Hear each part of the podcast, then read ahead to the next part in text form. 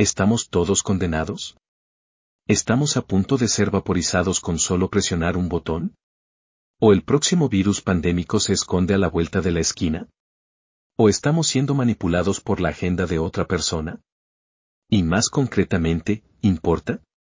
¿Y si hubiera una amenaza real, cuáles son las opciones? Nadie lo ve venir nunca. La gente se jactará de cómo advirtieron a todos sobre un peligro pasado. Si bien omitieron convenientemente las otras cien veces, no dieron en el blanco. Desafortunadamente, las personas que se benefician de mantener a todos atemorizados probablemente no tuvieron en cuenta o no les importaron los efectos a largo y corto plazo.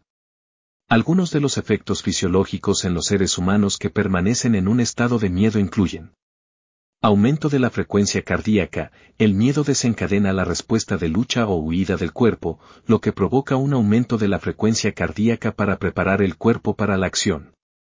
Sudoración, el miedo puede hacer que el cuerpo sude para regular la temperatura corporal y enfriarse durante un estrés intenso. Temblores o temblores, el miedo puede provocar temblores o temblores involuntarios cuando los músculos del cuerpo se tensan en respuesta a las amenazas percibidas. Aumento de la frecuencia respiratoria. El miedo puede provocar una respiración rápida a medida que el cuerpo intenta absorber más oxígeno para prepararse para un peligro potencial. Pupilas dilatadas. El miedo puede hacer que las pupilas se dilaten para mejorar la visión y la conciencia del entorno. Tensión muscular. El miedo puede hacer que los músculos se tensen, haciendo que el cuerpo se sienta rígido en respuesta a las amenazas percibidas. Problemas digestivos, el miedo puede alterar la digestión y provocar síntomas como náuseas, dolor de estómago o diarrea. Sistema inmunológico debilitado, el miedo y el estrés prolongados pueden debilitar el sistema inmunológico, haciendo que las personas sean más susceptibles a enfermedades e infecciones. Deterioro cognitivo, el miedo puede afectar la función cognitiva, afectando la toma de decisiones, la memoria y la concentración. Alteraciones del sueño, el miedo puede provocar dificultades para conciliar o permanecer dormido, lo que provoca alteraciones del sueño y fatiga. Puedes ver lo devastador que puede ser para nosotros el miedo constante. El poder de las palabras me recuerda el primer discurso inaugural de Roosevelt, no tenemos nada que temer excepto el miedo mismo. Aunque intentaba calmar a la gente aterrorizada por la depresión, sus palabras tenían un significado más profundo. Y hablando de la depresión después del discurso de Roosevelt, la mentalidad de la gente cambió. El clima económico no había cambiado, pero cuando la mentalidad de la gente cambió, la gente encontró una manera de triunfar frente a la adversidad. La tasa de suicidio y abuso de sustancias muestra la desesperanza de la gente. Estoy constantemente confundido por el creciente número de personas que esperan una guerra nuclear, un holocausto o un evento apocalíptico porque están decepcionados por su visión del mundo. No me importa lo malo que creas que es, ninguna de estas opciones es alternativa aceptable. Y lo triste es que muchas de estas personas no tienen nada de qué quejarse respecto a las dificultades. Si tuviéramos que hablar con la gente de Garza o Ucrania, estarían muy agradecidos de tener una vida pacífica y normal. Aunque el estrés a corto plazo o estrés agudo no es un gran problema, empeora. Nuestros cuerpos pueden adaptarse a él y nos ayuda a prepararnos para situaciones inesperadas. Pero ahí es donde termina lo positivo. La inflamación crónica, también conocida como inflamación prolongada, puede provocar diversos problemas de salud, como enfermedades cardíacas, diabetes y cáncer. La inflamación puede causar dolor y malestar en las zonas afectadas del cuerpo. La inflamación prolongada puede dañar tejidos y órganos, provocando problemas de salud a largo plazo. Las afecciones inflamatorias como la artritis, la enfermedad inflamatoria intestinal y el asma pueden afectar significativamente la calidad de vida de una persona. La inflamación puede afectar el sistema inmunológico, haciendo que el cuerpo sea más susceptible a infecciones y enfermedades.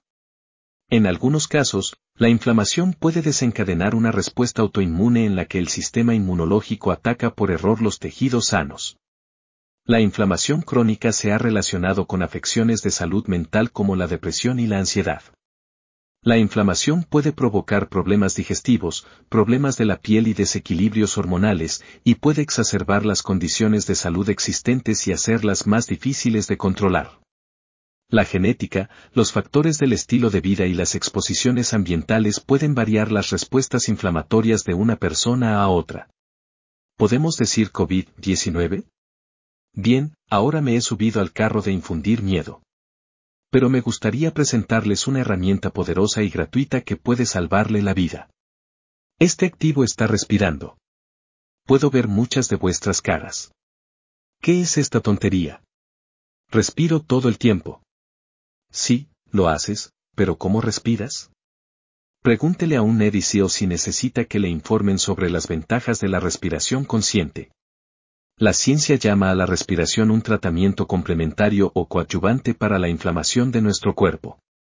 Por ahora, presentaré una técnica de respiración sencilla y fácil de usar. No es necesario sentarse con las piernas cruzadas, quemar incienso o retirarse a una cabaña en el bosque. Además, no es necesario reservar tiempo para la práctica. Después de todo, todos respiramos todo el tiempo. Este método es el método 6-2-6. Inhale lenta y profundamente por la nariz, permitiendo que su pecho se eleve y su diafragma se expanda.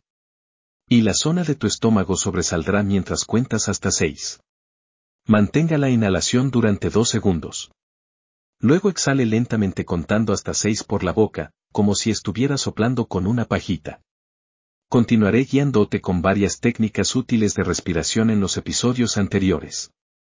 Por favor practica este ejercicio. Controle su respiración con frecuencia durante el día. Si puedes respirar a 15 por minuto, experimentarás beneficios casi inmediatos.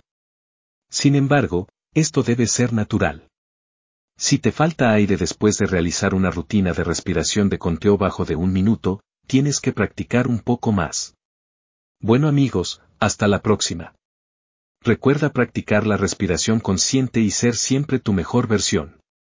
Ámate a ti mismo. Usted no está solo. Eres relevante y digno. ¿Qué hay sobre eso?